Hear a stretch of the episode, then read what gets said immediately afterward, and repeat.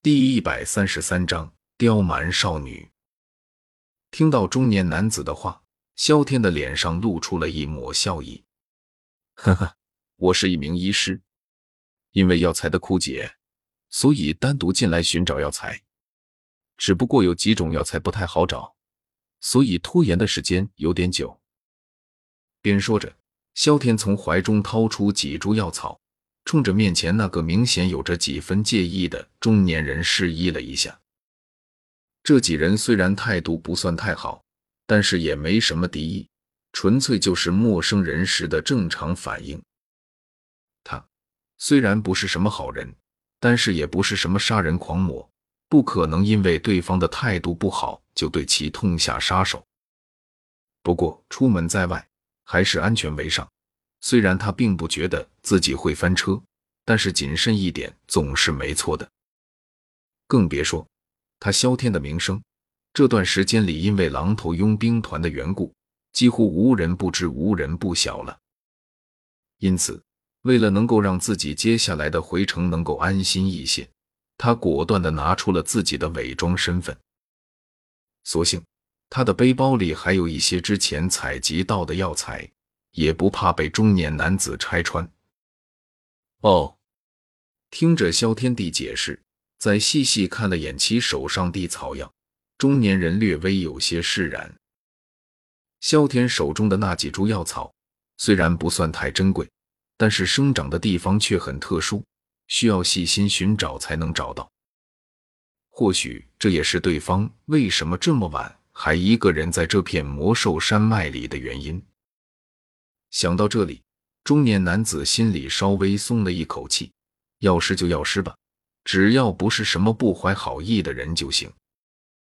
这样想着，中年男子对着身旁地火堆指了指，豪迈的笑道：“小兄弟，过来坐吧。夜晚是魔兽出没地高峰期，一人在外也实在有些危险。出门在外都是朋友，能帮一点是一点。”当然了，帮忙的前提是得确定对方对己方没有恶意，否则贸然引狼入室的下场，可是只会让亲者痛，仇者快的。感激的冲着中年男子点了点头。萧天在几人的注视中行至火堆旁，然后盘腿坐了下来。看到萧天坐了下来，中年男子热情的招呼起了他：“小兄弟，我叫卡岗。至于实力……”呵呵，这里你也能看出来，五星斗者。边说着，中年人指着胸口上佣兵团徽章下面，那里赫然有着五颗金星，而这五颗金星，则是代表着他的实力为五星斗者。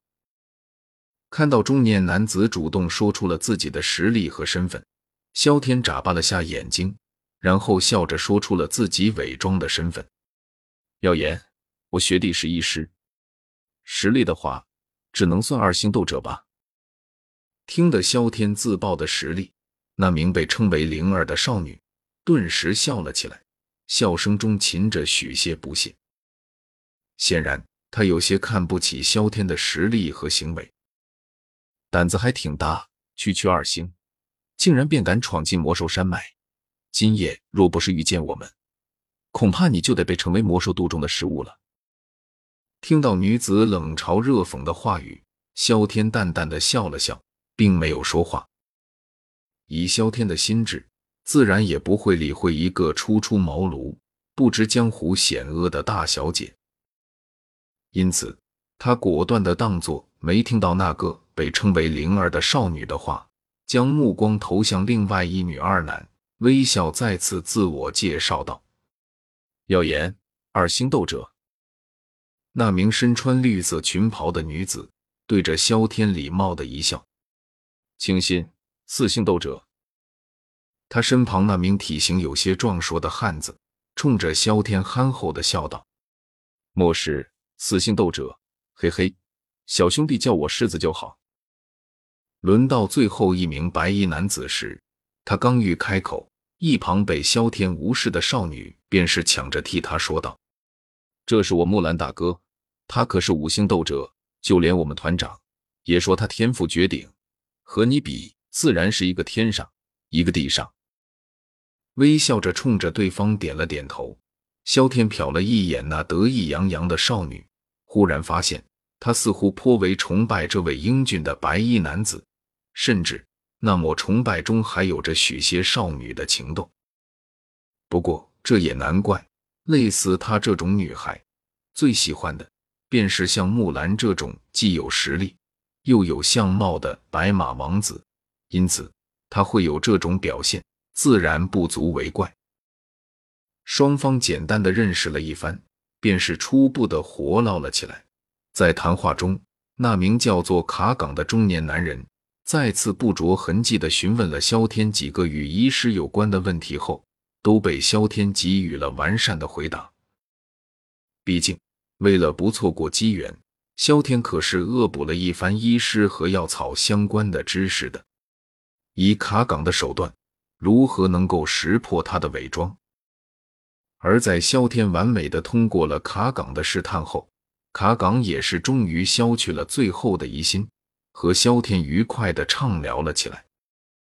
在聊天中，萧天有些惊愕的发现，他现在新认识的这几人，居然是青山镇三大佣兵团之一的血战佣兵团的团员，而那名叫做灵儿的少女。据说其父亲还是佣兵团中的高层。得知这一点后，萧天恍然大悟，他总算是明白了为何那名少女做起事来会有些刁蛮了。身为血战佣兵团高层的后代，再加上血战佣兵团在青山镇的势力地位，在青山镇的这亩地上，以他的身份也的确够横着走了。这也难怪。他会养成如此刁蛮的性格。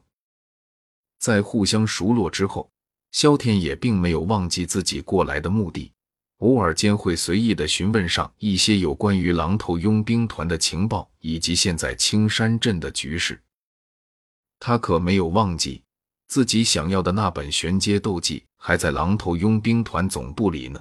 而且，如果狼头佣兵团的人都逃了，那他就算是想报仇都没人报了。这可不符合他的想法。对于这些并不算什么秘密的问题，卡岗倒是没有怎么隐瞒，将狼头佣兵团最近的处境以及一些动向，笑着说了出来。听得从卡岗嘴中说出的消息，萧天这才松了一口气。还好，他想象中的狼头佣兵团已经得知了木蛇等人之死。然后四处奔逃，这样的事情并没有发生。不然，他真担心自己这一次回青山镇，还能不能灭掉狼头佣兵团所有成员，以及将那本玄阶斗技给抢到手了。要是真因为某些意外，木蛇等人死亡的消息提前传了出去，让狼头佣兵团成了空壳子，那他怕是要疯了。